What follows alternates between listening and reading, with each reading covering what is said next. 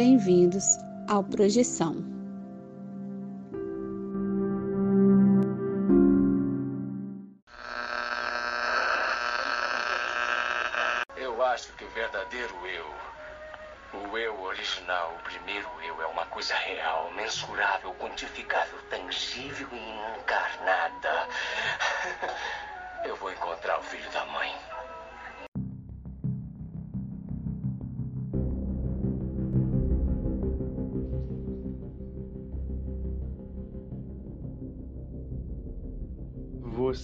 Está ouvindo Projeção.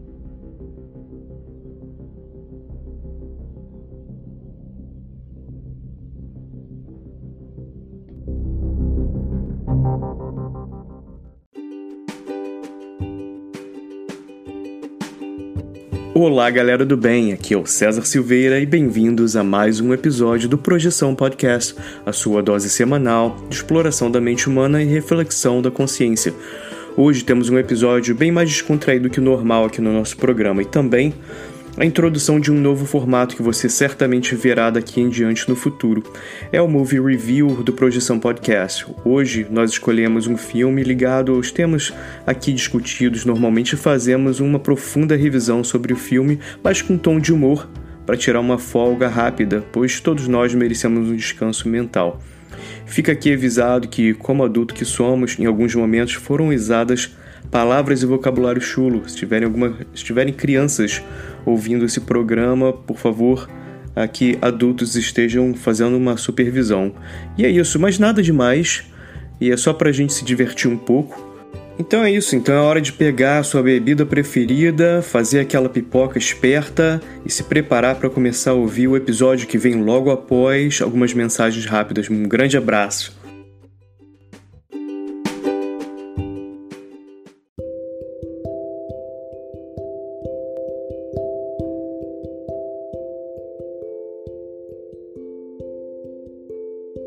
Você já acordou de um sonho e não conseguiu se mexer? Já teve sonhos lúcidos onde você tinha total consciência de que estava em um sonho? E sonhos premonitórios? Ou a sensação de já ter estado em algum lugar nunca antes visitado? Se você tem uma dessas histórias, mande o seu relato para o Projeção Podcast e a gente pode colocar sua história no ar envie seu áudio pelo WhatsApp para o número mais um 469 964 9336. Lembre-se de dizer o seu nome, cidade e, claro, compartilhar sua experiência. Se você quiser, também podemos manter sua identidade no anonimato. O importante é contar a sua história. Venha conosco desvendar os segredos da mente humana através dos sonhos e assim melhor entender-nos como seres humanos e nossa consciência.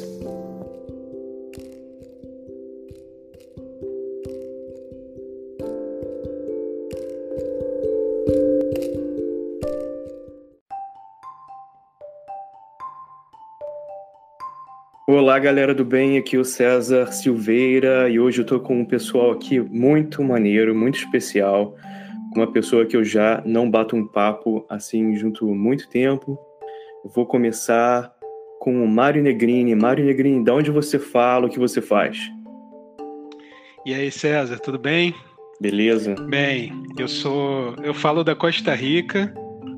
É... Bem, meu nome é Mário Negrini, também conhecido como Netinho entre os amigos. E eu sou um produtor audiovisual. É, também sou jornalista e eventualmente cozinheiro também. E pai do Antônio.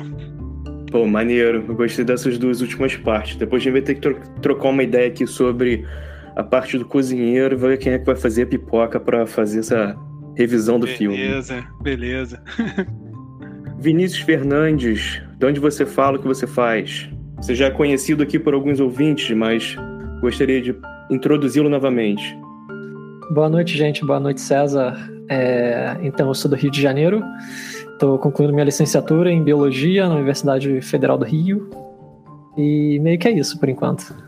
Tá certo. Obrigado, Vinícius. Ana Paula Miranda, Cada um tá num ponto do planeta. De onde você fala, o que você faz? Olá, César. Falo diretamente de Recife, formada em comunicação social e também pesquisadora da projeciologia. Ótimo, obrigado, Ana Paula.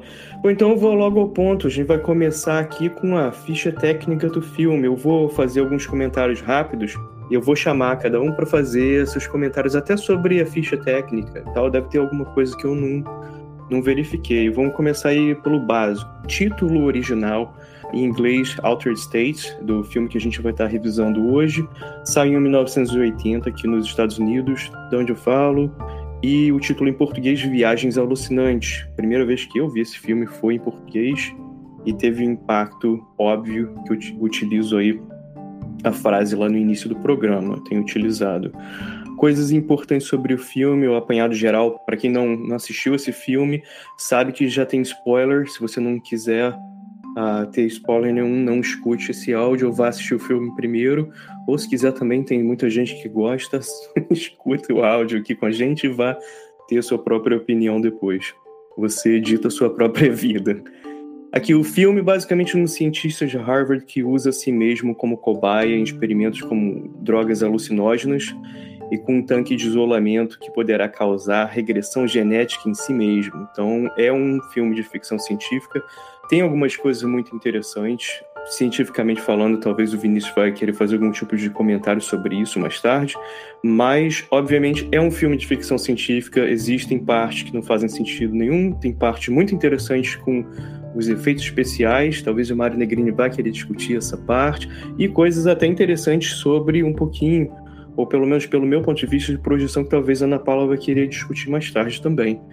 Então vamos lá, a gente pode continuar falando sobre a ficha técnica. Mário Negrini, alguma coisa interessante que você gostaria de comentar sobre o filme pela ficha técnica? Tem sim, César. Tem um fato, um, tem uma pessoa aí que é o diretor de fotografia Jordan Cronenweth, que é que me chama muita atenção, que é um, ele já é falecido, e ele é um dos grandes diretores que teve destaque no, nos anos 80. Eu gosto muito do trabalho dele. Inclusive, o filho dele é um grande diretor de fotografia também, que trabalha com, com David Fincher, faz muitos filmes bons como Seven, Social Network. Então, acho que vale a pena, independente de qualquer coisa, estética do filme, é, prestar atenção na fotografia, porque não só por ser desse cara, mas porque realmente é boa, é interessante. Eu percebi muito isso, a questão até dos efeitos especiais, né? A gente pode comentar mais sobre isso quando a gente chegar na até a segunda parte do filme e a, e a quarta. Para a época, os efeitos especiais foram muito interessantes, né? Eu gostei muito. Sim, cara, eu acho muito, muito legal. Acho que que a maquiagem também é ótima, não só os efeitos digitais assim, mas a, a maquiagem em si achei legal. E e acho que toda essa a parte a parte surreal, digamos assim, do filme, as imagens surreais, tem são esteticamente muito interessantes, assim, eu acho que que casam bem com com a proposta ali do filme. Legal. Agora eu vou chamar a Ana Paula Miranda para discutir um pouquinho sobre, uh, até pela ficha técnica mesmo, que pode ser um, um ponto interessante. Uh, por exemplo, eu trago esse filme com alguns pontos interessantes que tem a ver com o que a gente fala aqui, mas talvez até não tenha. Tem algum ponto que você gostaria de discutir, Ana Paula? Eu achei interessante a, a parte pesquisística da coisa, o empenho do, do, do personagem principal em dedicar a vida dele àquela pesquisa, mesmo que arriscasse um pouco ali a sanidade dele. Eu achei isso muito interessante. Ele se enfiou de cabeça na pesquisa. Maneiro, obrigado, Ana Paula. Vinícius, algum ponto interessante também sobre a ficha técnica ou mesmo a questão mesmo da, do apanhado geral da história?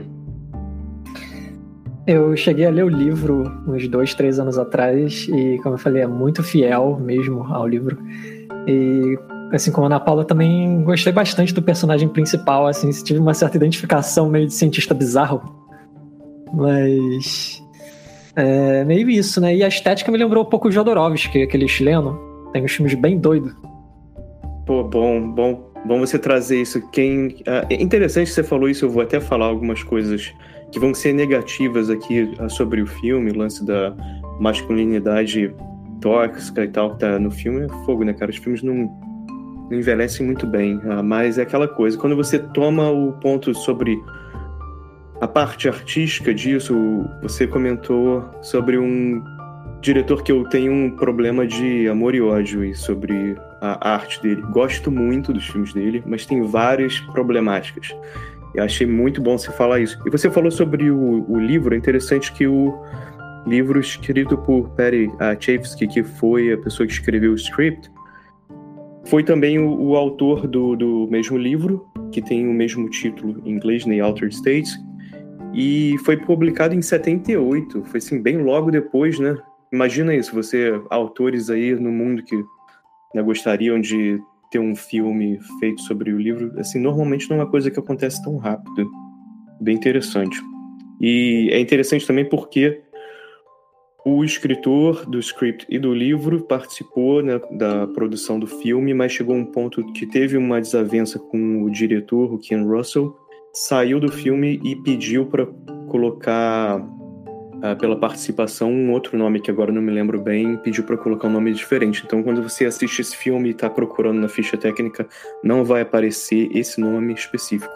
Esse filme foi o primeiro filme grande assim que o ator principal, né, William Hurt, uh, fazendo o papel de Eddie Jessup, que era o cientista lá, foi o primeiro filme grande dele. E também uma coisa que completamente passou por cima da minha cabeça, eu não prestei atenção em nada disso por motivos óbvios. Também foi o primeiro filme grande da Drew Barrymore. Ela tinha cinco anos quando fez esse filme, foi, foi antes de ET, antes de alguns outros filmes que ela fez. Olha que doideira.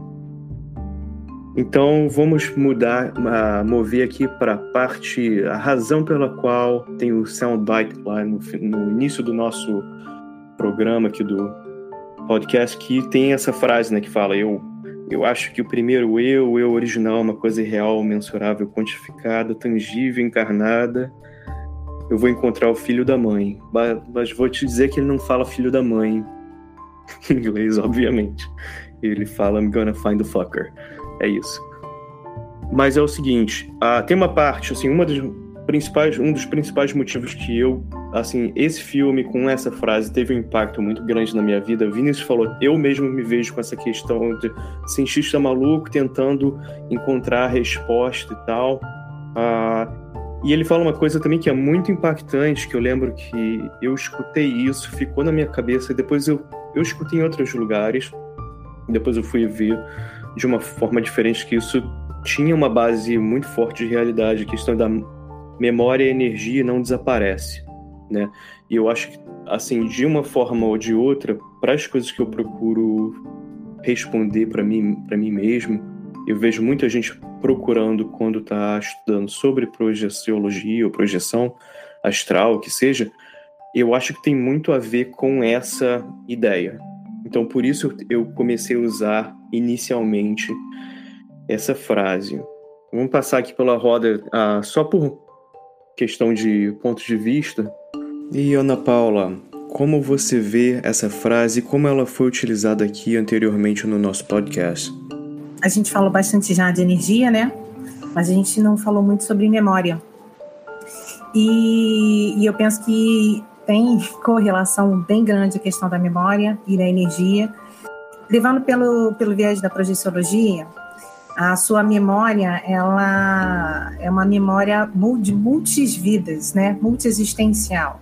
Então, na, na projeciologia, tem uma hipótese de que você consegue acessar a sua memória integral da sua consciência.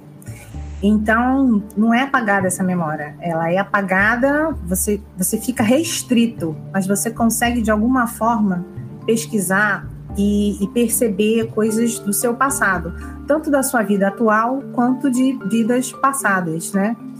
E quando você acessa esse tipo de memória, você sente a energia daquele momento referente àquela lembrança. Então eu achei essa frase muito interessante, muito uh, real para mim, né? Nas minhas experimentações, essa questão de que a memória e a energia elas não desaparecem, elas mudam de lugar, mudam de estado, mas de fato não se desfaz. Eu achei essa parte bem interessante aí, tá? Beleza. Vinícius, você também já como participante aqui do Projeção, qual era o seu primeira vez que você escutou isso? Obviamente você comentou, já tinha lido o livro e tal, já tinha um interesse diferente. Qual era o seu ponto de vista sobre essa frase no início do programa? Eu tive um me senti familiarizado de certa forma. E essa cena em que ele fala, essa frase, ele tá lá no bar, né? É, meio chapado, meio doido de, com álcool nas ideias, é, falando, falando, falando. E ele até fala, eu até tirei uns prints para mandar para uns amigos no, no dia. Olha isso, que interessante. Ele falando, não, porque o que dignifica o yoga, porque é uma crença sem Deus, é uma, é uma crença é, de encontrar o verdadeiro eu, a mente original, é, não existe Deus budista, nesse sentido, né? É tudo eu. Que eu é esse?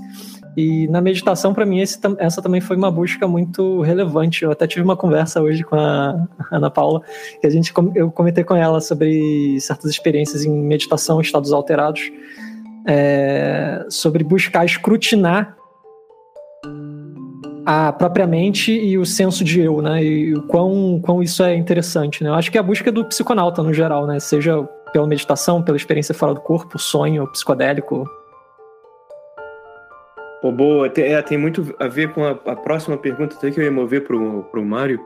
Obviamente, o Mário deve ter vários outros pontos de vista aí para falar, mas eu queria perguntar uma coisa assim, meio bem pessoal, assim, tal, que foi de uma, de uma relação nossa, né, de uh, ser mais novo e ter algum tipo de experimentação com meditação e tal, em alguns pontos na época que a gente, pô, tava sempre junto com os amigos.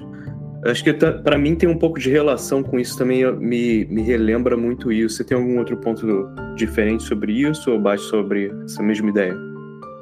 Concordo com você, tenho é, tem realmente essa, essa conexão com esse tipo de com memória desse, dessa época de, de temas, até de te, conversas muito específicas sobre esse tipo de tema.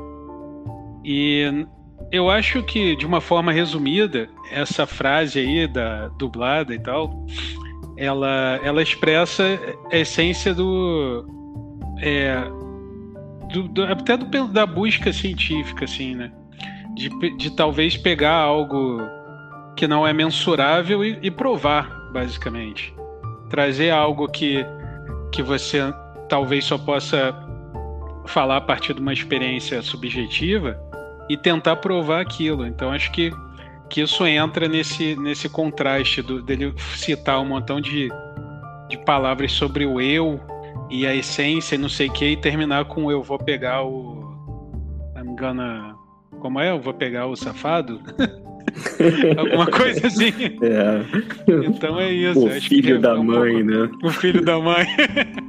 essa busca por, por comprovar, que eu acho que muitas vezes isso é muito, muito complicado, porque algo nem tudo precisa ser provado dentro dos parâmetros que, que a ciência ocidental propõe, sabe? É, é uma ideia assim meio radical, né, que não deveria ser que sei lá, vou, vou até vou até já virar aqui para o Vinícius e entrar nesse ponto da primeira parte do filme, né? Experimentos com tanque de isolamento vertical. E a gente vai entrar em detalhes aqui, mais ou menos para, tipo, dar a ideia visual do que está acontecendo. O filme já começa com a questão da ideia radical de fazer perguntas que não são normalmente aceitáveis uh, na academia. E é interessante que eles já começam de cara com o filme, já com experimentos. Né? Não demora muito, já está rolando. E assim, eu acho interessante, você quer falar um pouco sobre essa parte, Vinícius, logo do início? A parte do início eu acho que eu não tenho tanto que comentar. Agora eu tenho um pouco mais de comentar mais para frente, no, na parte do, do ritual lá xamânico. Beleza, a gente vai chegar lá. Então deixa eu só dar rapidamente assim ponto de vista e eu vou aqui dar oportunidade de outras pessoas comentarem sobre a primeira parte. Logo quando começa, ele faz os exercícios com um, alucinógenos, né, e tal, e tá ali faz... e tem aquela coisa da Uh, acho que ele tá começando com LSD, se eu, não, se eu não me engano, antes dele chegar com outra substância que ele encontra com os indígenas. E tem aquela questão assim, ele já. É aquela coisa, ele tá acessando o subconsciente dele, que é uma coisa que você tem vários outros tipos de formas de acessar aí que a gente já comentou aqui no nosso programa. E ele tá. É aquela coisa, né? Tipo, o que, tá lá no teu subconsciente? O que você é, o que te formou. Então ele tá ali sugado naquela ideia da religiosidade dele. E é engraçado que logo depois, assim, já corta pra. É um pouco confuso, que se ele, ele é um professor de Harvard lá, quando, quando eu já fui lá no campus de Harvard, que é em Boston, não é muito longe de Nova York, já de cara já corta para Nova York, aí já tá lá o pessoal da academia enchendo a cara, fumando maconha, né? Que assim, pô, Tá, legal. Mas e, e tocando The Doors no fundo, né? Que dá até um espírito legal, assim, interessante, diferentão pro filme. Você já saca que tem, tem uma, uma coisa ali. Um, faz o filme mais acessível. Ana Paula, você gostaria de falar sobre essa parte do inconsciente, da, da mente do cara que tá presa na coisa da religiosidade dele? É, ali dá para ver que ele está muito focado na pesquisa, mas ele está extremamente apaixonado por aquilo. Ele não tem um, um, desapego, né? E isso faz toda a diferença na parte da pesquisa, porque a vontade dele de ter aquela experiência de confirmar traz uh, uma, uma falta, vamos dizer assim, de cientificidade. Ele começa a se emocionar com aquilo, ele começa a ter orgulho, uma vaidade bem grande ali, né? Não, porque eu faço isso e tal. E mesmo que ele seja mal visto ali entre os próprios amigos dele, que dá ali para ver na, na festinha, que o pessoal fala, ah, ele é meio doido e tal. Então é, é interessante ver como que ele está apaixonado pela pesquisa que ele está fazendo. Essa parada é legal, porque para mim, eu acho que para todos nós aqui até então no nosso comentário, diga se eu estiver errado, essa a parte positiva do personagem principal é que ele tá completamente focado e tem esse lance do quase uma um amor cego, né? Pelo ponto onde ele quer chegar e as questões que ele quer responder. E é interessante que até ali quando ele tá começando um, um relacionamento com a pessoa, é meio assim, ele tá tão focado naquilo que até durante o sexo e tal, ele tá com aquele lance das alegorias do subconsciente dele ainda tão ainda estão reverberando, ele não consegue, né? Ele está ali na regressão de idade, ele fica só naquela parada assim, foi a experiência do trabalho, ele não não tá, ele tá com aquela pessoa conectando, mas não tá, né? Que ele tá com a ideia no, no trabalho e a gente faz muito isso, às vezes é positivo, às vezes não. no exemplo do filme que bem que tem um lance bem assim logo, logo de cara tem um lance de pô, masculinidade tóxica dele, né, com, com a parceira dele é, é bem é bem visível. Ah, queria que a Ana Paula falasse um pouquinho sobre isso também, ponto de vista dela. Eu acho que ele já começa já dar uns vacilos assim, tipo, até quando ela chega para ele, que acontece rapidamente no filme, né? Ela, ela é aprovada para trabalhar em Harvard também, eles estão naquela, pô, legal, nós ela, né, tá falando, pô, legal, a gente vai começar a trabalhar junto. Ele não nem fala assim, pô, parabéns nem nada, ele dá meio que um um beijo mal dado nela e vai falar, vai trabalhar e vai ficar falando sobre trabalho.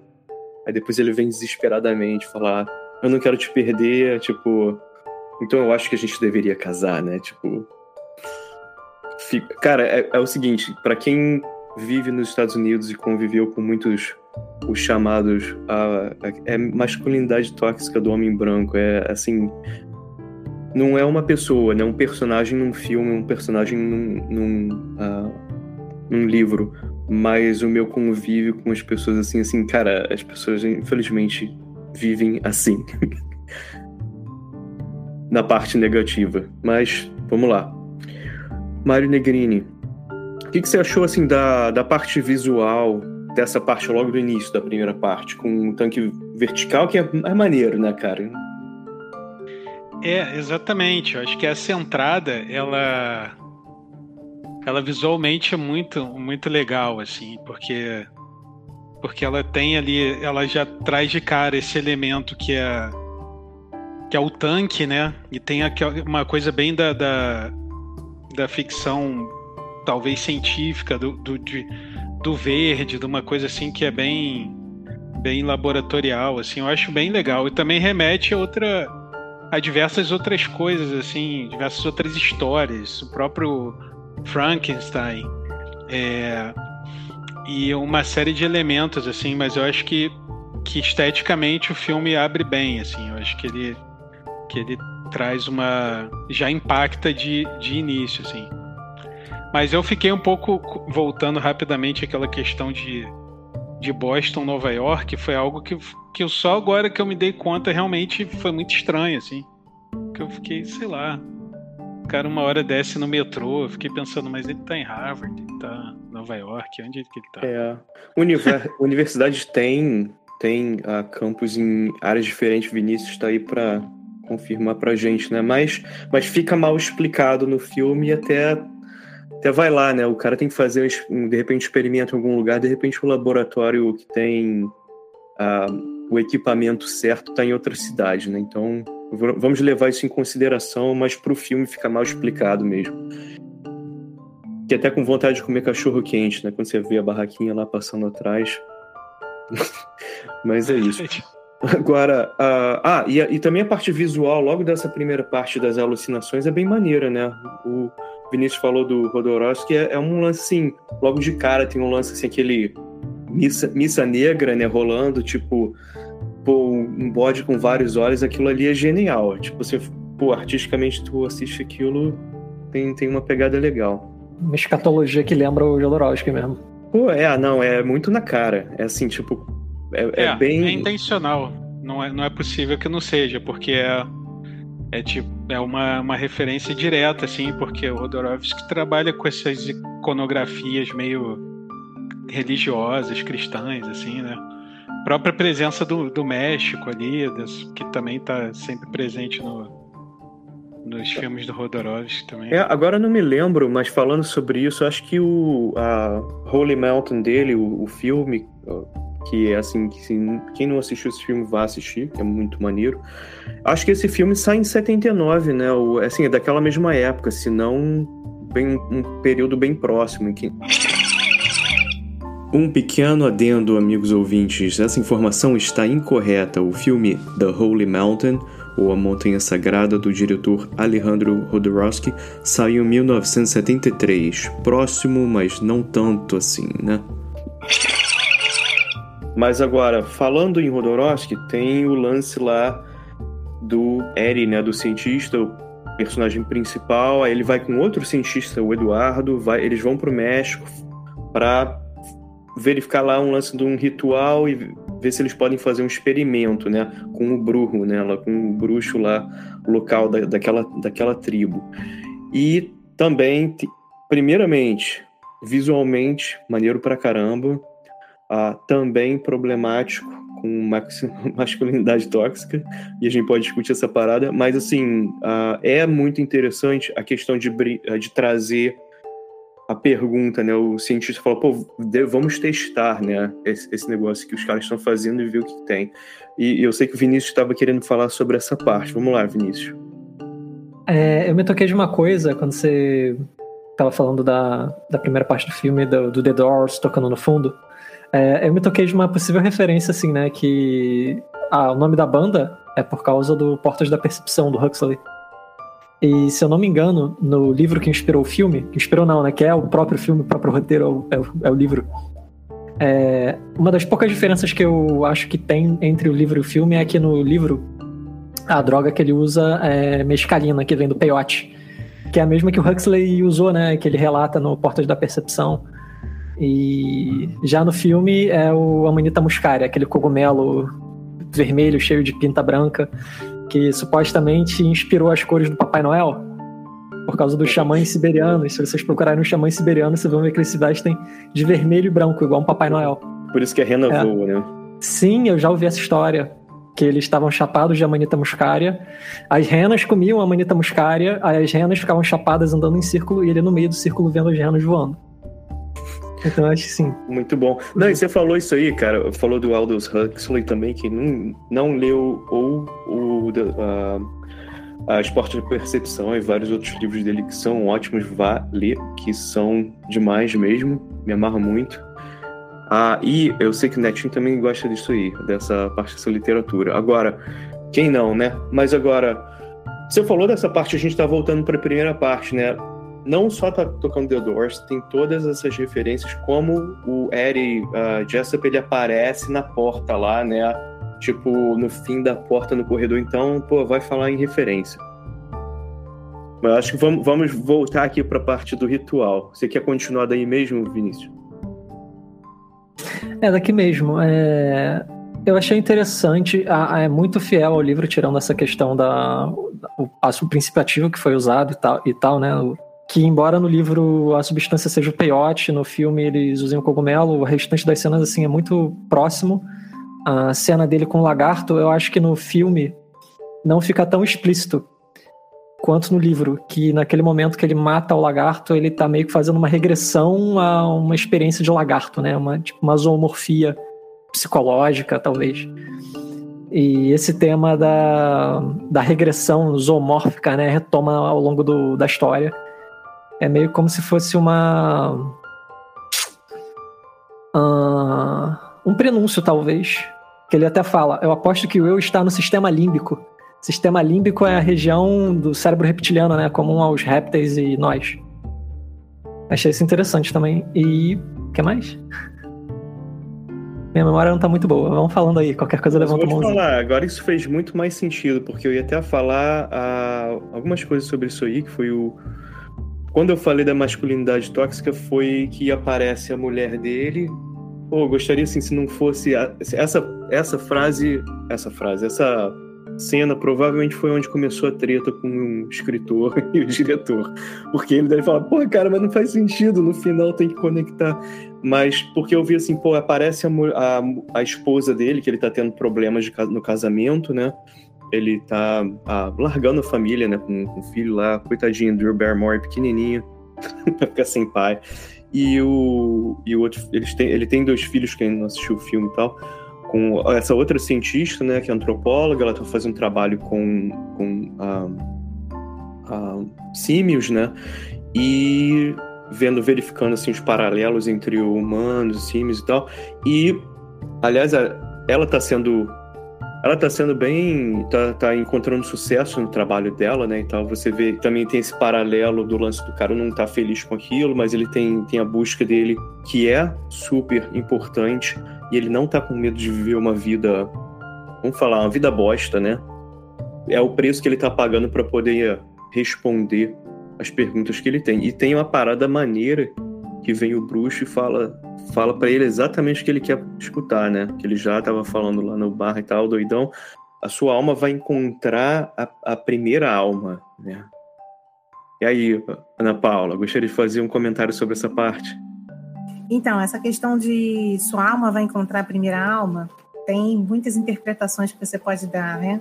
Você encontrar o seu eu superior para ter uma conexão maior com você mesmo uh, você encontrar alguma vida passada ou sua primeira vida, algum flash, algum fragmento de rememoração, ou até mesmo o que aconteceu ali no, no filme, né? A questão do cara meio que regrediu biologicamente na, na, na manifestação ali que ele teve da experiência. E então, dependendo da forma com que ele interpretou isso, ele acessou, né? Como ele é um pesquisador ali, dá para entender que ele acessou de uma forma mais biológica, né? Ah, foi lá ver o meu ancestral biológico da coisa e não uma coisa mais mental. Eu eu vi por essa forma aí. Isso aí. E tomando daí de onde você está falando, Ana Paula, eu vou falar aqui com uh, Mário. Questão aí do ritual, né? Que é bem feito pra caramba. Eu achei maneiro, assim, visualmente, bem maneiro o lance todo do, do ritual, com as máscaras e tal. É meio fogo também, porque, assim, falando de referências em filme, saber uma coisa às vezes é um problema, né? Que aí te incomoda, mas você também entende de onde está vindo. As referências que são. vem de referência ignorante a, da coisa do colonizador, né? De mostrar o, o o indígena ali com o lance antropofágico, aí tem o lance do sangue, tem o lance também do satânico né, no, no ritual, que é tipo assim, pô, pro indígena que não tem inferno, né? Não, se não tem inferno, não tem diabo, e assim, isso aí é viagem da tua cabeça, homem branco, né? Mas funciona bem a, com, no lance do filme, com a química do filme, sim, funciona visual, visualmente, faz todo sentido. Você queria falar um pouco sobre essa parte, ou talvez estética, talvez, né, desses pontos aí, talvez sociopolíticos. Sim. É, eu acho que eu, que eu puxaria mais por esse ponto é, do, da semântica da coisa, assim. Pelo seguinte, eu acho que, como você falou, esteticamente é, é bacana, assim, é, é legal e ao mesmo tempo remete a, a, a diversos outros filmes, até mesmo de terror. Vamos pensar em O Exorcista, né? Aquela disparidade entre Washington DC e o cara lá no Egito, sei lá, antropólogo, antropólogo não, né? É o cara, enfim, tem uma questão de, de um, dos lugares como o lugar do primitivo. Então o filme usa isso e isso é um problemaço, assim, ao meu ver. Porque basicamente assim o cara vai para o México e ele volta retornando a um, a um estado neandertal, sei lá, sabe? Então é basicamente isso. O México é o lugar do primitivismo, do retorno a um estado é um estado anterior de evolução que inicialmente pode parecer que é algo é, espiritualmente forte, que é um, algum tipo de vantagem, mas que no fundo, no fundo, esconde um certo um certo não, um discurso bem racista, assim, bem colonizador mesmo. Não, essa parada é bem clara, assim, tipo, é, é, e a gente vê isso em muitos filmes. É bom falar isso porque às vezes, por exemplo, para quem não não tem acesso completo, se está imerso com essa questão dessa cultura até desesperada americana de tentar mostrar, olha como nós somos melhores, porque é uma coisa desesperada, é, é triste, porque é isso é tipo é uma colônia, né? Os Estados Unidos foi, era uma colônia que está mostrando nós somos colonizadores, olha aí, mundo, né? Tipo, desesperadamente. Mas para quem não percebe esse tipo de coisa na, em filme, é legal às vezes também começar a perceber em outros filmes entender essa essa linha que sempre é adicionada nos filmes, mas tipo assim, voltando a, voltando a falar assim, é até engraçado, né, que também tem até aquela problemática do cara a cortar a mão do, do Eren, né? Cortar a mão do cientista, que é meio assim, pô, será que eles estão ali zoando? Vamos zoar esse, esse turista otário, né? A gente nunca corta a mão de ninguém, vamos cortar a mão desse cara que ele pagou para fazer esse ritual maluco aqui. A gente, de repente, tá fazendo um lance que ninguém nunca faz, que meio que você fica assim. É estranho, porque, assim, culturalmente aquele lance ele não tá batendo muito bem, sabe? É igual quando mostra um filme americano e chega o pessoal na Amazônia, aí a galera tá fazendo um lance que fala assim, cara, os indígenas da Amazônia não fazem isso não, mas tá, né? Dança lambada, né? Indígena é, dança lambada. Não, é, não rola lambada, mas tá tudo bem. O meu ponto que eu ia, ia fechar com o lance do... Uh, e abrir se alguém quiser ainda fazer um tipo de comentário, era que o Eri, ele vê a, a esposa dele no que eles estão tendo problema matrimonial, aí ele vê o, o corpo dela, que já é assim, tipo, caramba, a cientista tá sempre pelada, né? assim, a mulher tá lá pra estar tá pelada, mas tá tudo bem. Ele também tá peladão no tanque. Vamos dizer que tá, o lance que tá, o é todo mundo pelado. Mas ela é muito utilizada nisso e para mim é bem problemático.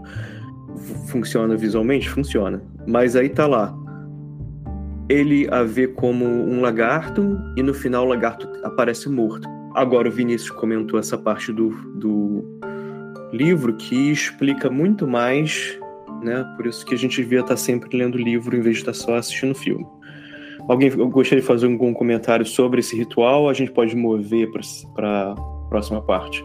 O comentário que o Mário fez sobre a questão sociocultural e tal, de como o ritual leva, ou a, ou a substância leva a uma regressão a um estado pré-humano, e como isso, de certa forma, acaba entrando num contexto de dizer: olha só, que é espiritual para os indígenas é ser pré-humano, é ser animal, né? Pega mal mesmo. Agora, no livro, eu não senti tanto esse peso. Eu acho que. Ele até falou uma frase no filme, mas assim, foi uma frase só. Que é quando ele tá experimentando a substância no tanque de isolamento, um pouco mais à frente, que ele comenta aqui, já fazendo link, né? Mas ele comenta que ele acha que a experiência que ele tem é engatilhada pela busca consciente, ou pela busca dele, né? Pela intenção dele de buscar aquilo. Então a experiência dele como de regressão a um estado pré-humano é porque ele estava buscando algo nesse sentido, né? Não é porque. Mas, cara, foi muito pouco explorado isso no filme e realmente ficou meio racista mesmo. No Não, livro não é tanto, não. Que, É. que bom saber que no livro não é, porque aí dá, dá vontade. Eu ainda não li, dá vontade de pegar o livro então pra, pra ler e, e limpar a memória com essas problemáticas. A terceira parte começa com experimentos com tanque de isolamento horizontal. E é uma parada muito legal, porque ah, para mim pessoalmente eu já utilizei muito e gosto de fazer meditação utilizando esse tipo de tanque horizontal com a no filme eles falam que tem uma porcentagem de magnésio de te- 10%, eu acho que é muito mais alta, mas eu não vou nem entrar nesse assunto, a não ser que alguém gostaria de fazer esse comentário. Mas ah, é legal, é legal, porque tem um lance do isolamento, não necessário, mas dali já começa aquela questão dele utilizar a substância que eles trazem né, do México, e também é muito engraçado, porque Vou continuar com o Vinícius e mover para Ana Paula já já. Vinícius, eles trazem a substância, aí o cientista que vai verificar é tipo assim, o cara assiste, o cara doidão, e assim, não tem uma avaliação química, né? Tipo, ah, isso aí, isso aí não funciona não. Isso aí tá maluco, rapaz. Qual é o teu comentário, Vinícius? O comentário é que tava todo mundo errado. Quem tava fazendo o experimento, quem tava acompanhando e quem tava contra, tava todo mundo errado. Isso aí, muito O bom. cara traz o o- a substância, testa em si mesmo, não tem noção. Ele só falou da, da toxicidade em rato que ele testou rapidamente, mas assim, não tem noção do funcionamento, de nada. E vai tranquilo. Vai nele mesmo. Então, assim, é uma combinação de pesquisa com viagem psicodélica pessoal dele. Então, assim, totalmente contra. co- Nenhum comitê de ética ia aprovar aquilo lá. É, é como se eles estivessem assistindo uma, a- uma performance, né? O cara falou, não gostei dessa performance, não tá funcionando isso aí. E aí, Ana Paula, você, ah, você gostaria de fazer um, um- um teste desse, assim, sem nenhuma noção de, da química da substância ou coisa do, do gênero? Gostaria. Gostaria. Eu achei muito interessante esse tanque. Eu falei, cara, deve ser interessante fazer experiências projetivas nesse ambiente. Mas, de fato, ali o controle da experiência era basicamente zero. Era eu disse, vocês registram aí o que eu deixei vocês registrarem. Então, na parte realmente de, de conclusão de pesquisa ali, o pessoal ficou com medo, né? Beirou a loucura ali, o experimento fugiu do controle totalmente. Mas realmente, eu acho que se você se propõe a fazer uma experiência e gostaria de um ambiente otimizado, essa. é, como é que é o nome desse negócio? Esse tanque de isolamento ele parece ser bem interessante, principalmente para experiência projetiva. Eu, eu faria. Eu vou clarificar. Diferentemente, né? Diferente, Diferente, né? Usaria outras técnicas, mas o tanque eu utilizaria. Sem o sangue, de cabra, talvez, né? Não, sangue de cabra não. É, isso aí ficou muito ah, maçônico, né? Mas a. eu gosto seguinte. É, piada aqui. Mas é o seguinte. ah, eu vou clarificar quando eu utilizei o tanque ah, de isolamento horizontal, que obviamente é mais. É bem parecido, assim, esteticamente, era até preto, assim tal, mas. ah, um pouco diferente, que é mais tipo spa do que aquele lance daquele tanque de metal ali, né? Tal. Só que a ideia mesmo é uma mistura de magnésio, sal e tal, mas para você flutuar não tem muita água, você pensa que vai ter um montão de água, na verdade é pouquinha. Na verdade, quando você entra, você coloca o pé e você pensa, não, não vai ter como flutuar, porque eu já tô com o pé no chão, mas quando você deita, você percebe que não tem como, é muito, muito sal e magnésio ali, você vai flutuar. Mas eu nunca fiz estado vibracional nesse, nesse tanque. Então eu vou ficar devendo, vou fazer o experimento. É, não vou tomar ah, o sangue de chupacabra. e mas eu vou fazer o experimento com o EV e eu volto para a gente comentar.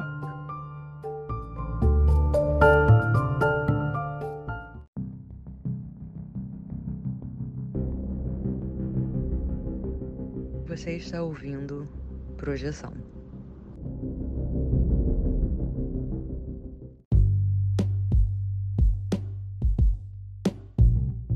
Falando nisso, sem, sem ah, você aqui também, eu tenho um interesse aí muito grande em talvez fazer um experimento lá com o pessoal do Santo Daime ou com da União do Vegetal, né?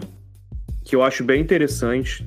Tem um grupo da União do Vegetal aqui próximo onde eu vivo, em Seattle, e eu tenho vontade de visitá-los, que eu acho que eu já pesquisei muito sobre o trabalho deles e até hoje eu nunca vi nenhuma coisa negativa escrita com pesquisa científica e tudo, nunca vi nada negativo sobre o que eles fazem. Então fica aí também a ideia.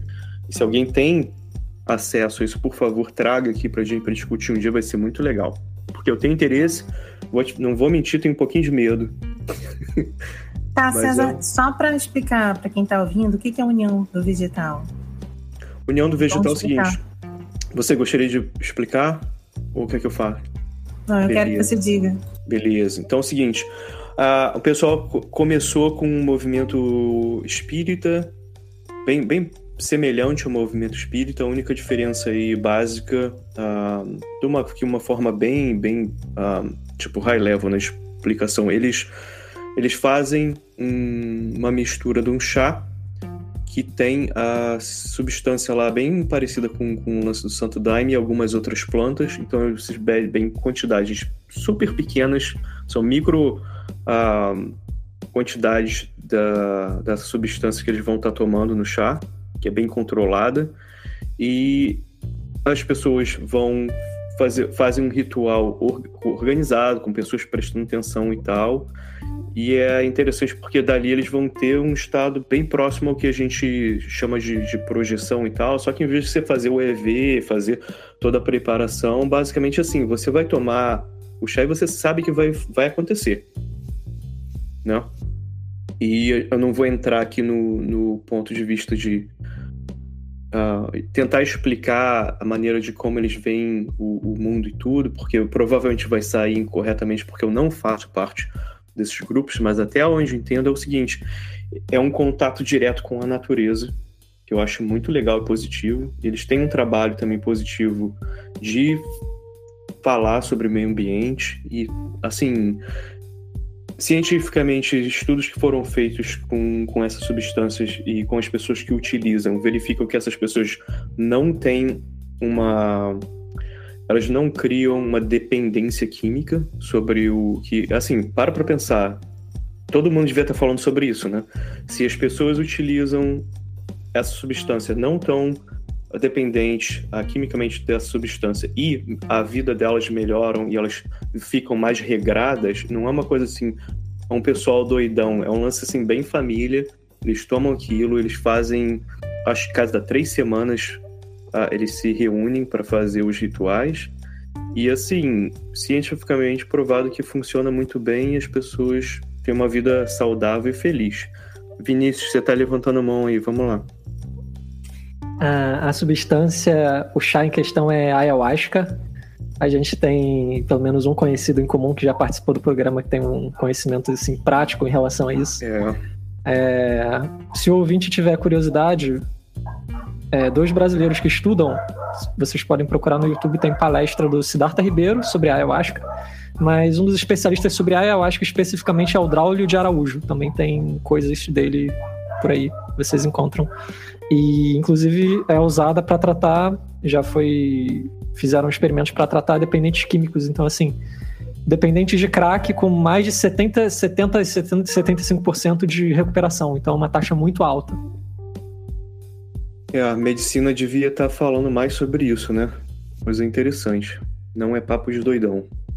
Mário Negrini, eu sei que você. A gente já bateu uns papos sobre o lance de ayahuasca. Eu sei que você já leu uns livros sobre. Você gostaria de falar alguma coisa sobre isso aí também? Cara, ultimamente eu tenho. Eu tenho muito. Eu tenho acompanhado muito o mencionado Siddhartha Ribeiro.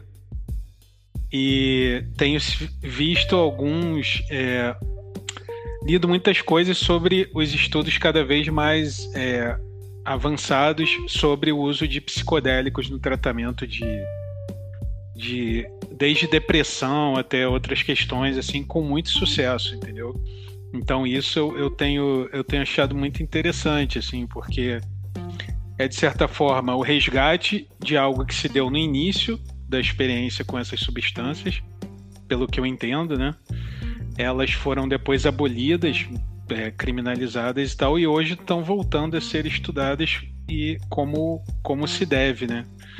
É, sobre a ayahuasca eu nunca, eu nunca li, li tanto assim, na verdade. Mas eu realmente tenho, é, acho muito interessante esse, esse caminho que se está fazendo atualmente. Eu acho que pode ser uma solução e ou não necessariamente uma solução, mas também uma alternativa para problemas em que a indústria farmacêutica tradicional não consegue resolver. E não só para problemas também, para que para ampliação também de, de horizonte, de, de diversos outros tipos de, de estudos, sabe? Eu e... acho muito interessante. E dessa forma realmente controlada. Eu já vi muita. Já vi até aquele documentário muito bom sobre, sobre os cogumelos Fantastic Fungi. É, isso é legal, né? Pô, é ótimo, assim, e ali tem um montão de tem um montão de experiências desse tipo controladas com para tratamento de, de diferentes doenças e coisas assim. Então acho que, que é bem interessante, é bem promissor o que eu vejo nesse nessa parte de psicodélicos. Na Paula, você já viu o trabalho de projeciologia com algum tipo de substância? É, não, na verdade, assim, na Conscienciologia é totalmente contra o uso de qualquer é, psicotrópicos para facilitar. É como se você tivesse que treinar a sua consciência para sair através da vontade. Então, é, rola até um preconceito dentro da, da conscienciologia de uso de drogas e psicotrópicos. E, mas eu, eu já, já tive experiências de conversar com pessoas que já tiveram essas experiências e foram realmente um facilitador, tipo uma porta onde eles tiveram algumas experiências relevantes e a partir daí eles começaram a estudar de outras formas. Foi só tipo um estalo de, olha, isso aqui é possível e aí a pessoa começa a buscar aquilo sóbria, né, sem nenhum usar nada. É que é interessante porque tem esse lance, né? Por exemplo, eu falei do, da união vegetal, a utilização da ayahuasca em geral controlada. É aquele lance, você. Acho que são dois caminhos, né? A gente mesmo fala que em se preparar, né, psicologicamente, até a tua, tua vida e tudo, para poder fazer a projeção. É que é aquela verdade, se a projeção vai acontecer espontaneamente, meu amigo, vai acontecer e como aconteceu com muitos de nós. E a gente foi procurar, entender o que estava acontecendo depois, e a gente percebeu que era legal a, a gente ter uma experiência melhor, né? Quando está tudo em equilíbrio. Agora, assim, é legal se preparar totalmente tal para utilizar sem, sem substância nenhuma, porque também nenhuma, né? Porque se não, não existe acesso à substância, você vai fazer a projeção como quiser. Agora, a questão é a seguinte: se o cara não está preparado, realmente pode ser problemático, né? Porque se acontece com você espontaneamente ou não, se você tomar substância, vai acontecer. Né? E aí, se você não está preparado, outro problema vai estar tá lá igual o Just Up que tava, matou a cabra, né? Tadinho. Mas o negócio é o seguinte: ah, eu acho interessante a gente mover. Cara, os tá tudo tá, tá tudo meio louco no, no, no, laboratório. Mas aí, tipo assim, eles só ficam assim, oh meu Deus, está tendo um problema porque o cara matou a cabra. Né? Eu achei isso engraçado. Eu, por isso que eu fiquei brincando com essa ideia. como, como história de filme, que você achou disso, Netinho? Cara, Assim, eu acho que tem muito, muita coisa, assim, é, é, muito abrupta, tipo isso, e não tem um desenvolvimento legal, assim, entendeu? Então, muito complicado. Mas, cara, eu acho que esse filme, assim, o mérito dele, cara, é que ele. Ele, ele influenciou muita coisa, tu vê? Desde a mosca até lobisomem é, americano em Londres. e, e um montão de coisa. Então, assim, de uma forma tosca ali, com os elementos que ele trouxe, é, aquilo ali foi aproveitado em diversos outros filmes daquela, daquela geração, entendeu? Fora o fato de que ele traz o, o Rodorovsky e outras coisas. Então acho que esse, o filme é tipo uma colagem ali, meio de, de várias coisas, assim, de, desde também David Lynch, outras coisas assim. Então isso que eu acho que eu acho interessante, assim, é meio, eu não sei se é, isso é meio sem querer, assim. Eu acho que ele, ele, é, ele é realmente um filme meio perdidinho, assim, cara. É, é, engraçado porque eu fiquei com pena do diretor quando eles estavam fazendo a cena do, do tanque horizontal, porque assim, cara, é difícil, não tem. Não tem uma. Visualmente não é legal. Não, aí não, vem não aquele, comunica, né? É, vem outro cientista aí, ele tipo dá uma volta andando em, em, volta assim do. Que tu pensa assim, cara, em qualquer outro filme aquilo ali seria editado, né? Não, tira, joga fora, cena não faz sentido. Mas tá. E aí, de uma forma assim, você não tá esperando, acontece uma coisa logo depois que eu falei, cara, não é que funcionou? É perdido, mas funcionou, assim, eu fiquei confuso.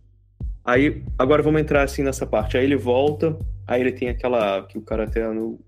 O outro cientista lá fala. Ah, isso. There was not an aphasia, there was not a common aphasia, not a big deal. Tipo, a única coisa que acontece é que ele volta ele não consegue falar, né? Aí ele que é muito doido. O cara não tá conseguindo falar, mas ele consegue escrever. E no final eles vão verificar, fazer o, o, o raio-x, ah, que tá com uma, um air pocket, né? Tá com uma parte de ar ali na laringe dele. E assim, fala assim, pô, esse cara é um gorila, né? Assim, parada interessante. Algum comentário sobre essa segunda parte logo depois disso? Cara, eu queria comentar e também é, perguntar para vocês, especificamente para o Vinícius também, pela, pelo aspecto biológico, mas para todos. Gente, qual é, qual é a questão do cara ter misturado alucinógenos com um tanque de, iso de isolamento sensorial e ter se transformado em um Neandertal, cara. Por que isso aconteceu? Não, não. Você tem que lembrar que tinha uns computadores ligados ah. também, sacou? Explica tudo. Me explica aí. Quem quiser, gente, por favor, porque isso ficou meio. Stranger Things, man. Ah, eu acho que é porque ele quis, né? Porque o roteirista quis. É... Mas assim, tentando encontrar a coerência, o cara tava querendo. É, quando eu li o livro, pelo menos, né? Eu tava. Beleza, vou comprar, vou comprar a ideia, vamos lá, qual é? Comprei a ideia, onde é que isso me leva? É, ele tá o tempo todo fazendo essa regressão, né? E aí isso me lembra umas ideias tinha até na psicologia, 100 anos atrás e tal. Hoje em dia a gente abandonou totalmente isso, mas influenciou até o Jung com aquela ideia dele de inconsciente coletivo. A primeira interpretação dele era de que tinha a ver com memória genética. Você falava em memória genética e atavismo, né, ressurgência atávica. Hoje em dia não se fala mais nisso. Que é como se você de fato tivesse esses seres proto-humanos, nosso passado evolutivo dentro da gente. A gente até tem, no sentido de que está nos nossos genes, a gente tem gene até de vírus. A gente tem, sei lá, 50% do gene de um alface é, porque a vida toda tem um, ancestral, tem um ancestral comum, mas assim, essa questão de, de ressurgência dessa forma é, foi muita viagem. Ou é melhor, muita ciência do final do século XIX. É, eu gostei muito desse comentário aí, porque tem esse lance. Eu mesmo penso muito sobre isso, né? A, não projeção em si, mas às vezes num, numa projeção você pode ter uma experiência de vida passada. Né? Existe essa possibilidade, ou até em, ah, em hipnose ou, ou, outros tipos de trabalho, trabalhos psicológicos. E tem essa ideia e você fica. Tem essas duas opções, né? Duas hipóteses. Ou, ou isso é real ou não é. Mas assim, se for real de vida passada, é uma história. Mas até se você levar isso em consideração, vamos chamar memória de vida passada se fosse uma coisa que assim, levar em consideração como se fosse uma coisa real, pode ser ou não. Agora, isso é de uma vida passada sua, do, da sua, a, entre aspas, alma, ou é uma questão, uma memória genética, né? Acho que é, é, eles talvez eles tenham tentado utilizar essa ideia aí com uma ideia de, obviamente, imagino em 1980, cientificamente talvez o pessoal tinha uma ideia melhor do que isso fosse genética, mas assim, para o público em geral, meu amigo, ciência, né? Joga tudo no mesmo balde. Mistura aí, joga pô, mesclaína e, né, tem efeito especial. Asa de barata. Pô, é, não, agora o lance Unha que você de- falou. Bruxa 71, cara, pô. Mas é o seguinte, ah, você falou sobre isso aí, né, Tinho? Cara, eu fiz essa anotação aqui, ó. pra- ah, até botei lá, a mosca. Pô, o momento a mosca, né? Que o, o Jessup, like, depois ele. ah, gente, eu tô pulando, pulando um pouco, mas tem um lance quando ele se transforma no, no macaco, é a, é a mosca, cara. Até antes, né? Começa. Eu ia entrar nessa parte aí, na parte que ele começa a ter o problema genético, ele tá em casa, né? Depois do experimento e tal. Aí ele tá passando mal lá e disse, pô, a feijoada não bateu bem, né? Tipo, começa, pô, tudo ficar muito esquisito no corpo dele. E o chão, o chão é lava, né? Vira o chão lava e tal. Mas tem esse negócio da, da mosca que é que já vem de filmes anteriores, como você falou, de ficção científica, da mistura da ciência e do, do caos, né? Assim, o- os riscos de fazer as perguntas, né? O que vai, o que pode ser, acontecer. Que é triste que as pessoas, infelizmente, levam como realidade. Aí no público em geral. Mas pra gente, a gente tá rindo, né? Nesse momento do filme, eu fiquei na dúvida se realmente estavam vivenciando aquilo ou se era uma viagem interna do cara que a gente estava tendo a visão dele. Pô, E eu boa. fiquei, cara, isso é a visão do cara sozinho ou tá todo mundo vendo isso também? Eu fiquei nessa dúvida até o final do filme. né? Não, pô, com certeza. Pô, bom comentário no pau. E agora essa parte aí da. Vamos lá, quarta parte, né? Eu tô igual a sessão da tarde, que primeira, segunda, terceira e quarta parte. Reações genéticas, sci-fi sem limite. Aí, aí, tipo, acho que o pessoal resolveu assim. Ah, cara, faz o que quiser, né? Que aí o, o Jessup vira né, tem a parte da mosca lá, ele, ele vira hominídeo, dá salto, salto do macaco louco lá, ataca o segurança. Aliás, o segurança eu achei muito bom também. Aqui, uh, pô, o segurança dando uma de Charles Bronson lá, né? Porque, tipo assim, cara, segurança não faz isso. Segurança, o primeiro, ele tá ali pra telefonar pra polícia, né? Ele olha e fala, pô, vou ligar pra polícia. O cara foi lá, assim, pô, vou vou entrar lá, o zelador também com um pedaço de pau, violência primal total. E, cara, cena. Alguém quer falar sobre essa parte primal ou, e até a cena do zoológico, né? Cara, eu puxar um pouco pelo que a Ana Paula falou do.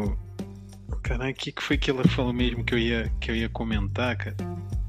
Eu Dessa que questão de. Da Você dúvida me- se era me uma escuta, viagem né? interna. Sim, sim. Isso, isso. Se- é, que é a questão do narrador não confiável, né? Que é aquele narrador em que a gente quer, a gente vê a coisa a partir da perspectiva dele e ele não é confiável, né? Então, assim, é, eu fiquei com essa impressão também. E nesse ponto você tem isso. Por mais que o segurança tenha ficado bolado ali, tenha ficado é, lançado Charles Bronson, a gente ninguém vê ele de fato, o cara. O quem vê é a câmera. A gente vê, mas não tem uma outra interação com aquele ser ali. Então isso é, isso coloca muito a coisa numa perspectiva assim de que pode ser também uma, uma experiência dele. Eu não sei como isso seria no livro, por exemplo, para o Vinícius que leu, mas até, até realmente nem, nem o final me convenceu tanto. Eu ainda eu não confio muito ne, nessa história, não, não. Acho que me convenceu, não, cara. Acho que é legal ter, ter essa visão enquanto assistindo o filme. Isso é maneiro. Quando você fica na dúvida. E aquele lance é quando não funciona, mas funciona, né? Porque você pensa, pô, isso foi mais interessante do que eu pensei. Assim. Não, tava ruim mesmo, foi mal feito. Né? Não, tô brincando. Ou, ou porque funcionou na, na, cabeça do. Eu também, também rolou um pouco isso enquanto eu tava assistindo. Achei interessante outras pessoas terem esse ponto de vista. Agora, cara, abra, por favor, abra os seus áudios aí, todo mundo. Palmas. Bata palmas, por favor. O Miguel, Miguel Brodel Miguel Godreau que fez o papel do primata loucão, pulando para lá oh. e para cá. E o cara fez cenas com. Cara, ele tava do lado de um monte de elefantes, uma cena perigosíssima. Acho que é a cena mais perigosa que eu já vi. Cara, na boa, elefante pisa em você, te mata rápido. Isso é fato. E o cara tava lá correndo, loucão de macaco, empurrando os elefantes. Fala assim: quem nunca viu esse cara, assim, tipo um cara, um ator mais B, assim, maluco, tipo, na época boa pinta lá. E a foto dele como ator na, no Google tá assim, um cara sem camisa, tipo assim, dando uma de galã. Cara, o cara mais corajoso do, dos eixos de todos os filmes que eu já vi na minha vida. Tipo, pô, Tom Cruise não tá com nada pendurado com, com um barbante lá no, no avião. Esse cara. O cara vem lá, pô, espancando a bunda dos elefantes de boa, assim, como se não fosse nada. Agora, é, jogou jogou a pedra certeira lá e, coitada, mais uma cabra foi morta nesse. Aliás, vamos ser real. Aquele cachorro também na, na cena que o, o, o, o, homem primata ela tava chutando o cachorro. Cara, aquele cachorro foi. Ah, foi, foi espancado. Agredido, né? Foi agredido. É, não é legal, não. É, ah, então é igual o Jodorowsky também, matando galinha com golpe de karatê. Exato. Obrigado, Vinícius. Exatamente. Fala isso aí mais claramente pro ouvinte. Ah, o filme é o topo. É, tem algumas controvérsias, para dizer o mínimo. A mais leve delas talvez seja que o Jodorowsky matou algumas dezenas de galinhas usando golpes de karatê. É, tipo, no mínimo, vacilo, né? É, eu fiquei pensando, será que algum animal foi afetado durante as gravações desse filme, foi a primeira coisa que eu pensei, nossa, será que essa cena do cachorro foi real? O cachorro sofreu mesmo? Eu fiquei com essa dúvida também. Pô, não, eu fiquei bolado, coitado do doguinho, cara. Foi, foi esculachado. Lá na cena, lá no, nas, nas ruas sujas de Nova York. E aí a gente volta para a parte da Emily Jessup, que é a, a, né, ela lá mais pro final, que ela é a cientista. E é engraçado que ela fala assim: ah, Eu te amava, né? Detalhe no pretérito perfeito. E o personagem principal treme na base, porque, pô, cara, né? No, ele falou que eu te amava, não amava mais, então e o cara fica naquela, né? Boy lixo aí, hein? Pra mulherada que tá escutando isso, ou homem também que gosta, não dê suporte a boy lixo. Né? Ana Paula, você tem algum comentário sobre isso? Cara, eu concordo com o que você está falando. Realmente, é, coisas meio bizarras que, que eu achei dessa parte da, da masculinidade tóxica é, o cara tá com outra mulher em outra cidade, a esposa dele ainda estava casado, e a menina na cama chamando o doutor fulano, né? Chamando ele. Aí, cara, isso doutor. não tem cabimento. chamando ele de doutor. Um pouco tipo, problemático, ela... né? Era aluna dele. No é. livro, fora isso, no livro a masculinidade tóxica tá até mais acentuado um pouco. Então, assim, é a parte do livro que. Caraca. E na parte que é a mulher ali tá falando de uma mudança de vida, né? Propondo um casamento, um negócio todo romântico ali pro casal, e o cara, é, deixa eu ver aqui a pesquisa, e começa a falar umas práticas que não tem nada a ver, ignora a mulher, sai, depois volta, e a mulher ainda aceita isso. Tipo, o cara depois vem falar com ela, mas não tem um diálogo ali que mostra que é verdadeiro. Parece que ele tá tipo, pô, só tem tu, então vai tu mesmo e tal, então vamos embora, já que você tá aí, minha fã e tal. Ele se aproveita disso, é, enfim, é bem chato mesmo essa, essa realidade. Não, é, é assim, vou, fica, fica a dica aí, né? Todos nós já vacilamos, mas, pô, se você tem uma oportunidade de não vacilar assim, aproveite, não faça. Agora, interessante que logo depois ele entra, ele fala sobre isso, no, no estágio mais primata dele, né? O... Ele diz que atingiu seu mais alto patamar de realização pessoal. Aí o Abraham Maslow pô, rasga a teoria, né, cara, da motivação humana. Foda-se. Pirâmide se inverteu completamente. Assim, a coisa básica já é o, é o era, o, era o, ao contrário. Tem algum comentário, Vinícius? Desculpa, me perdi aqui, César. Repete, por favor. Não, tá. Foi o seguinte: o Eren fala que ah, no seu estágio mais primata, ele atingiu o mais alto patamar de realização pessoal. Ah, sim, é. Quando é. você pensa em Maslow, né, a pirâmide, Sim. as coisas básicas são coisas básicas, comer e tal. E era É. assim: ele falou, ser um animal pra ele era o mais É. básico. Era o, Comer, era caçar e não morrer, né? O imperativo darwinista básico, assim, satisfação. Os animais devem ser muito felizes na savana, assim, leão despedaçando zebra, zebra dando coice na cara de leão, eles devem ser, pô, paraíso, Éden. Agora, é, pois é. o coraçãozinho, pra quem não tá vendo a gravação. É tá como se, como se busca do Nirvana fosse voltar a ser, sei lá, um animal selvagem. Eles deveriam escrever livros, né, os animais, pra explicar pra gente que o negócio é sangue. Fala aí, Mário. Não, porque pensando nisso aí, essa parada aí que o Vinícius falou, cara, se ele ficou primitivo, quer dizer, na verdade ele não, ele não voltou ao estado total, porque algum nível de consciência ele teve pra lembrar daquela experiência como, como um ser primitivo, mas se ele teve essa experiência, então não foi tão primitivo assim, né? Não sei. Fica meio complexo, porque se ele vivenciou aquilo, ele vivenciou, parece que ele vivenciou como um espectador, né? Ah, é, não. Eu, eu acho ele, que lembra, ele chega- fala em algum momento, ah, eu lembro de flashes, não sei o quê. Né? Eu lembro de, de alguns detalhes depois que ele, que ele acorda. Que é algo que também fica assim. Nego encontrou o cara lá no zoológico e.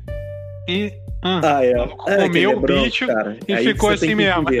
Ele é um homem É, branco foi preso, na ele foi América. preso, mas Não- assim, é, tem isso. Foi preso, mas também assim, Mas não né, teve lá, muitas cara? consequências, né, cara? É, comeu Assim, um pedaço de um, de um cervo aí, tá tranquilo. Ele, é- cara, o cara chegou em casa e ele abriu um champanhe, né? Foi isso que aconteceu. Exatamente. Não, na, na minha visão, a, a experiência saiu totalmente do controle dele. Ele mesmo não sabia nem quanto que ele estava vivenciando algo real, quando não, e, ele tentava ali se controlar. Chega na parte final que ele se bate na parede para tentar ter um senso de realidade mínimo para conseguir voltar. Então ficou perigosíssimo ali até para ele mesmo. Ele não se reconhecia no negócio, ficou louco. Cara, não pode crer. Não, aí corta pro boy lixo correndo peladão com os doguinhos na rua, né, cara? Que também foi muito bom. E a Amy ligando pro Eri logo depois, né, dessa cena muito louca dele abrindo champanhe e tal. Ele vai pra casa, aí ela resolve ligar pra ele. Só pra você lembrar, ouvinte, isso aí é a ex dele. Fala, não, vou ligar pro cara. Que aí ela, ela lê toda a informação, aí a pessoa mais inteligente do filme lê. Ela fala assim, não, cara, cara, que doideira. Essa parada funciona, né? Aí ela liga os pontos que eu acho que nem. Acho que ninguém parou assim, pô, vamos ler essa informação aqui de todos os dados que a gente está coletando. Por algum motivo, a outra cientista falou assim, pô, tô em casa aqui com problema com meu ex, eu vou ler, né? Aí que de, de, de- ah, cara, de- gringolou a parada toda, porque aí ela liga e fala pra ele que ela o ama. E fala assim, pô, cara, aí tu me perde. Aí tu me dificulta aqui um pouco a complexidade do filme. Mas também não tô botando pra trás aqui, coitado do Eric, também tá sozinho. Precisa de alguém pra regrar a vida dele. Com, com todas essas coisas aí ruins, né? eles continuam um experimento, porque, pô, tá tudo bem, né? Tá só modificando o DNA dele, nada demais. E do nada, quando a Emily tá pedindo pra parar o experimento, que assim era a coisa mais óbvia, que assim, pô, uma, ideia assim que faz sentido no filme, o o outro cara, o outro cientista pega a Emily, vem correndo, joga ela contra a parede, ela tem uma concussão assim, né, craniana, cai no chão lá. E tu fica assim, cara, só pra explicar uma partezinha do filme que não fazia sentido, os caras assim, ah, violência feminina de boa, né? Tipo, explicou. Comentários, por favor. Cara, eu achei é, muito viagem dela continuar nessa história, porque já tinha saído ali, não, nem teria ligado. Olhar- olharia os dados de pesquisa por pura curiosidade para entender ali mais ou menos o processo que o, que o cara estava passando. Mas é, ela entrou na, na viagem do cara, ela entrou na pesquisa do cara. Ela virou um, uma segun, um segundo elemento ali da pesquisa.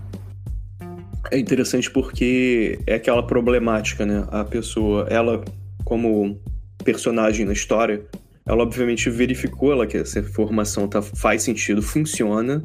Só que eu falei isso para ficar claro, eu não tô achando engraçado. Eu achei a graça disso é como que é absurdo e tá ali na história. E tipo assim, Quantas vezes a gente já viu isso em filme? Tipo assim, por que que tá... Seja violência né, contra a mulher ou violência com qualquer outra pessoa, muito, tem muito isso em filme. Tem uma parte complexa aqui, assim... Ah, dá um pesadão na cabeça de alguém, a pessoa cai, depois acorda e isso funciona na história. Tipo assim, não é assim que funciona, cara. Né? Mas, assim, pô... Mensagem de violência continua. Mas o computador buga, a energia derruba os pesquisadores lá por algum motivo computador deve fazer só um cálculo simples, né? Tipo, mais, menos. Nem raiz quadrada não faz. E o Eri ah, vira uma meba humana lá com lumines... bioluminescência e funde tempo-espaço. Comentários. Vinícius, você tá indo aí. Sci-fi sem limites. É, sci-fi sem limites. Ah, quer voltar à origem, meu filho? Volta. Primeiro ser eucarioto no celular, agora volta, sei lá, pro princípio da Big Bang, sei lá, flutuações na espuma quântica, qualquer coisa quântica que funciona. Pode acreditar. Eu acho que a frase sci-fi sem limites define, assim, não tem muito. Cara, eu vou adicionar. Fala aí. Freestyle. Freestyle também funciona. Putz, é, não, com certeza. Agora eu vou, agora eu vou adicionar aqui. Aí o laboratório, cara, vira uma máquina de lavar para bater roupa suja do matrimônio falido lá da sociedade capitalista. finalmente, uh, algo transcendental toca os dois, né? Tipo, pô, aí os dois vão se tocar, tipo, aquela viagem vão virar um, né? Maneiro. Mas assim, pô, vou te falar, com toda a caótica, eu fiquei assim até pensando, cara, alguém pensou, pô, vamos fazer um, ne um negocinho que manda uma mensagem, faz um sentido, né? E teve aquele lance daquela espiral, né? Tu foi assim, cara, isso é uma máquina de lavar, tá lavando, né, tudo, né, o, os problemas, problemáticas do filme aí. Ah, o sci-fi sem limite, tudo tava de, de, negativo. Aí eles, pô, vão lá e tem aquela, aquele contato, né, que foi uma parada bem interessante. Comentários sobre essa parte? Eu uma das coisas que eu gostei assim assim essa cena é totalmente doida é a cena que vem logo é totalmente doido mas eu gostei do, da sensação assim eu gostei da ideia pelo menos o que eu acho que eu captei daquilo que é o fato do cara ter chegado no limite de onde ele queria as respostas finais aquilo é aterrorizante e sinistro pra caramba e desestabilizador pra caramba e ter tido essa experiência com, com o luminoso, né, com o aterrorizante, fez ele voltar do abismo e valorizar a experiência imediata dele. Isso eu achei interessante, isso eu achei bacana, assim, uma mensagem bonitinha, né, uma lição de moral no final do filme, pelo menos. É, nesse momento eu quase que me senti assim, pô, não me senti tão mal de pedir pra vocês assistirem esse filme. você, você realista. Aí eu chego, mas eu fiquei, também pensei nisso, falei, cara, foi a terapia de casal mais complexa que eu já vi, assim, tipo, pô, pode, a Paula tá rindo ali. E o, aí é o seguinte, e também, também continua, né, meio que, pô, cara, aí a Emily começa a dizer que não prestou atenção e devia prestar mais atenção no Eri também. Eu falei, pô, não, cara, não, aí você me complica de novo. Porque, pô, não é, não é bem isso, né? Ela tá com aquele. Como se chama em, em, em inglês até? Eu tava assistindo a, a, a Jessica aqui em casa falou assim: uh, Classic Abuser, abuser Attachment. Pô, cara, é realmente problemático. E o. É, Eri. Ótimo cientista, mas, cara, é o boy lixo da parada, né? Faz isso não, cara. Comentário, Mário. Cara, eu queria fazer um breve comentário aqui de rodapé. Que o senhor William Hurt, grande ator, também é um boy lixo. Ele foi, é, ele foi acusado de abuso sexual oh, e violência por uma de suas companheiras no, nos anos 80, se não me engano. Uma atriz também. Fica a mensagem aí, né? Uma, vamos matar mensagem. os nossos ídolos, né? Exatamente. Mas eu acho que ele, ele tem uma grande performance nesse filme como um cara que não liga para nada além dele mesmo. Acho que esse é um, é um, foi um trabalho muito bom dele e eu achei que esse é o grande problema do final do filme. Eu acho que a redenção é completamente desmerecida, assim. Esse personagem não, não merecia. Ele merecia, a decadência, morte, abismo. Porque foi ele que escolheu isso. É, essas mensagens não subliminares, né, muito diretas, que são problemáticas. O lance do estereótipo da mulher histérica, o Mason, que foi o cara que, que violentou ela. Cara, pessoas fazem coisas violentas, mas se levantar o corpo de uma pessoa e jogar contra a parede, assim, é um pouco mais do que aceitável, né? Aí o cara vem todo gosmento depois ficar pertinho dela, assim, não, velho, tipo, não tá legal assim não, sabe? Tipo, é. Fala, fala aí, Ana Paula, você tá tendo movimentos. Não, realmente é complicado. É, então, é, justamente essa parte do relacionamento me deixou muito incomodada, porque realmente, se ela tivesse algum tipo de sensatez ali, ou sei lá, inteligência emocional, ela não teria nem ela não teria aparecido da metade do filme para o final, entendeu? Ela teria largado de mão ali a situação. Então, realmente, eu fiquei muito incomodada com a forma com que ele tratava a, as mulheres em si, né? Porque não era só a esposa. E, e de fato, ali, eu, isso, isso me deixou incomodada, não gostei. E eu concordo com o Mário, o cara tinha que ter tido uma redenção, não. Boa. Agora, esse é o momento, hein, galera? O negócio é o seguinte. Votação pessoal, de 0 a 5. Ana Paula, você já tá aqui. Vamos lá. Ah, dois e meio. Tá? Dois e eu meio. Gostei, é, eu achei o filme, os filmes ele, no, no, no contexto geral ele é interessante. É, eu como gosto de pesquisar, ver alguém super empolgado com uma metodologia própria de pesquisa e tal, super apaixonado, me identifiquei com isso. Mas depois do meio para o final eu fiquei na dúvida se aquele ali era um relato dele mesmo, a visão dele mesmo, a gente vivenciando a loucura dele junto com ele, ou se estava acontecendo realmente de fato aquela, aquela história ali naquele cenário. E no final não entendi. Tipo assim, não, não, não consegui chegar à conclusão do que era o que eu estava assistindo. Então eu dou dois e meio, principalmente por conta dessa coisa aí da masculinidade tóxica, que também me deixou um pouco incomodada. Beleza. Vinícius Fernandes, sua nota e comentário. Ah, você é um pouco mais bonzinho, eu vou dar 3,5, porque assim. É um pouco mais bonzinho, porque assim, eu, gost, eu gostei da história e tal. É, eu gostei do, do elemento assim de, de ser aterrorizante, da verdade ser aterrorizante, de, do, da verdade que o cara buscava, do objetivo que ele buscava ser intenso demais para a consciência dele aguentar e para isso ter provocado, ainda que a redenção não fosse merecida, mas assim, é, para modificar ele, assim, destruir ele, para ele ver se sobrava alguma coisa dele depois da destruição total. É, eu gostei disso. Agora, o que eu acho assim de negativo, além do que a Ana Paula falou, da questão da masculinidade tóxica, da violência ao doguinho, vacilo do caramba. Yeah. É, o fato, eu não me incomodo do filme ser meio solto assim. A questão é que ele tava no meio termo esquisito, né? Assim, quando você, você citou a montanha sagrada do Jodorowsky, você vai ver aquilo, você provavelmente não vai reclamar de ser meio doido, de ser meio solto, porque a proposta é ser psicodélico.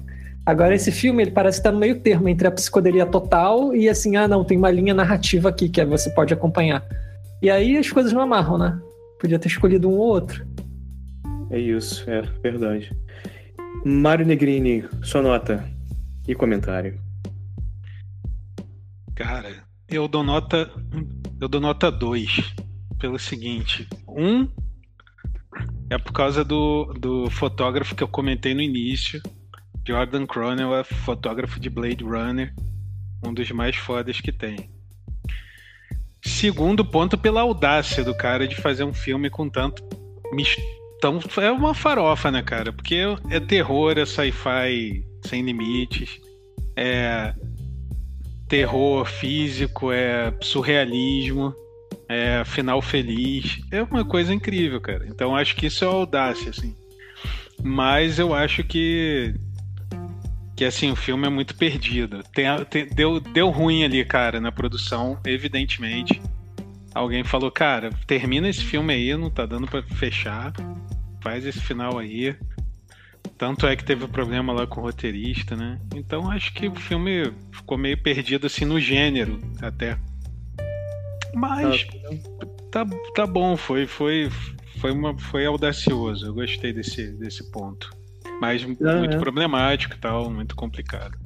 Não, também, também fiquei achando isso. Eu vou, vou dar minha nota aqui também, como 3, que eu até acho que tô dando demais, mas porque eu dou 3.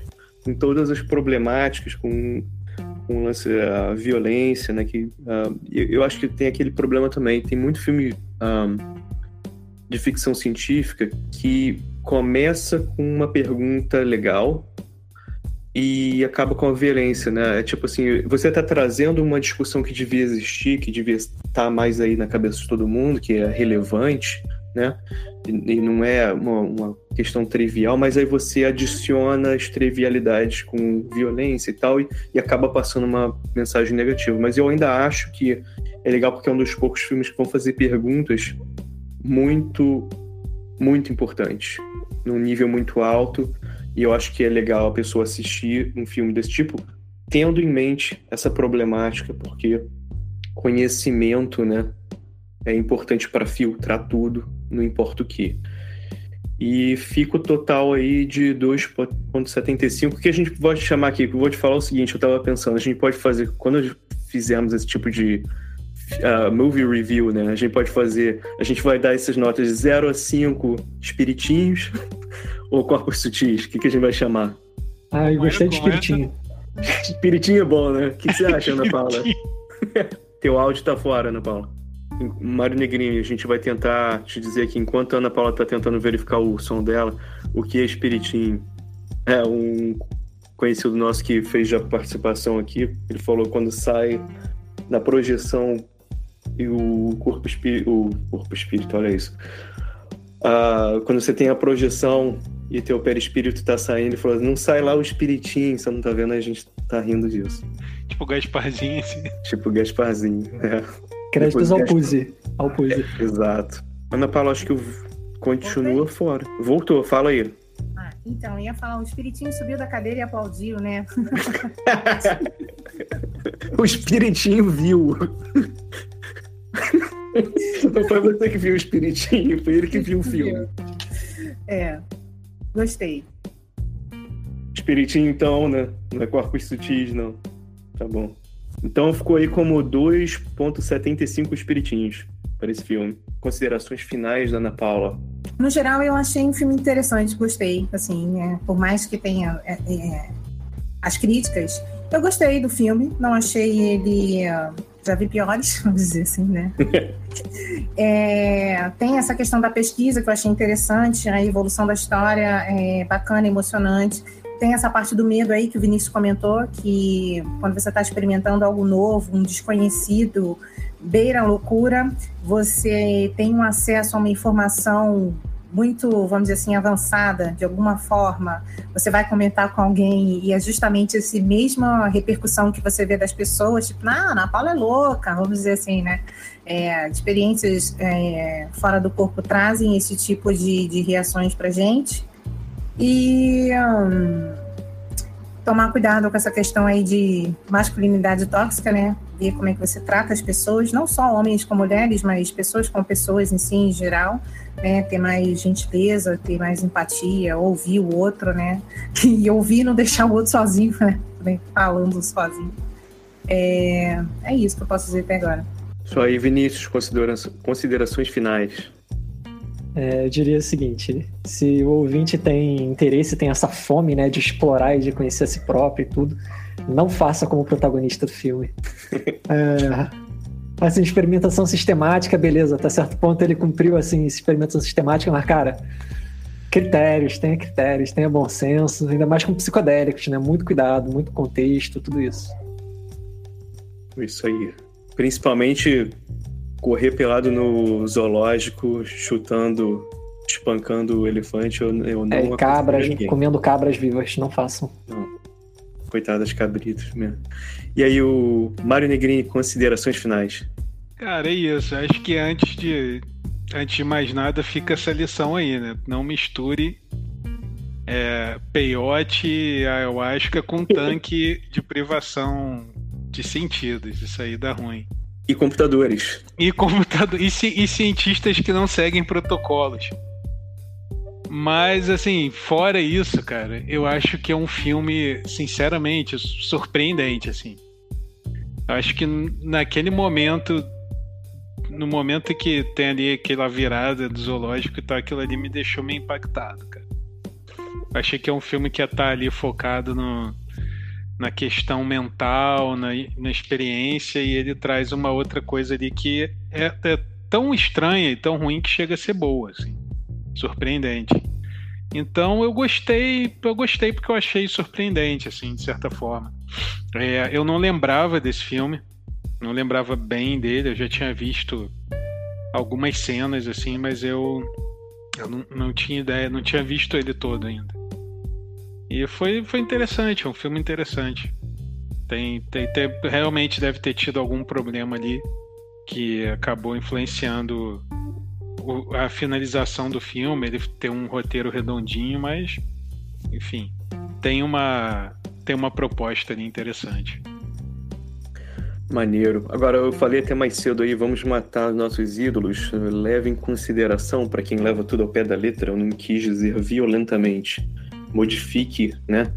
A sua visão sobre o que você idealiza, que talvez isso pode ser transformado. De repente você mudou como uma pessoa, né, e tal.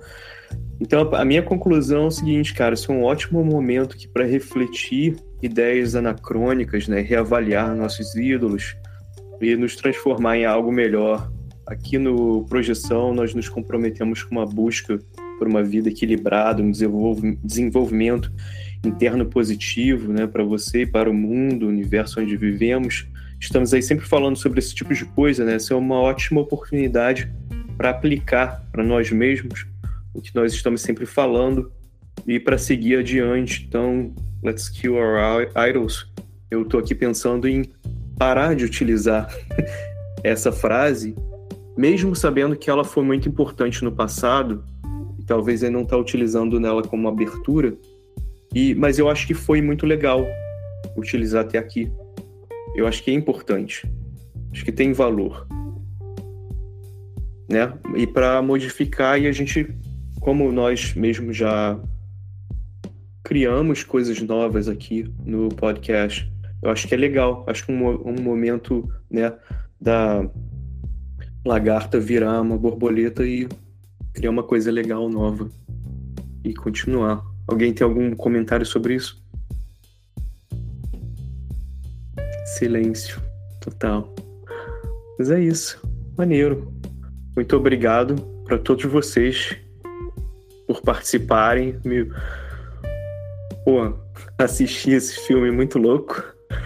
E, pô, foi divertido. Foi divertido, foi muito maneiro. Ah, gostei muito. E uma próxima a gente faz com outros filmes com, com... É difícil às vezes encontrar uma coisa que tenha a ver com, com o tema que a gente gosta, que seja positiva, né? Mas também tem, tem outros aí. Fica aí. Muito obrigado.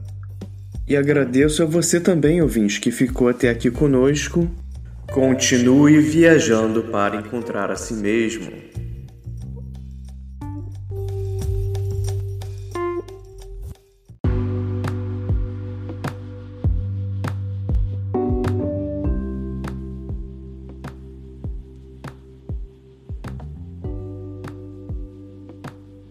E obrigado por escutar o Projeção este projeto é voltado para interesses de entretenimento e curiosidades.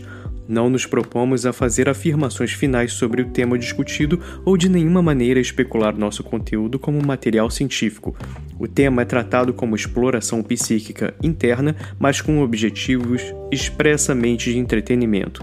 Se você quiser apoiar esse projeto, compartilhe o nosso canal com seus amigos, pois isto já nos ajuda muito e agradecimentos especiais para Priscila Ferreira, Mariana De Paula e Mário Negrini pelas vinhetas sensacionais. Obrigado a todos.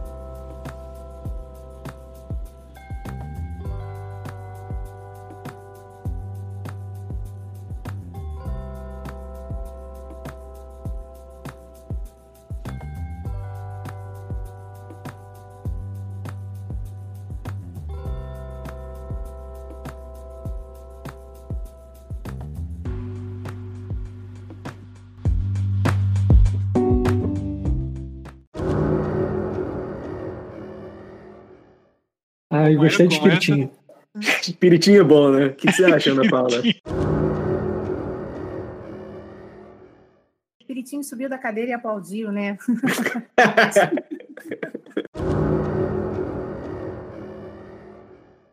o Espiritinho viu.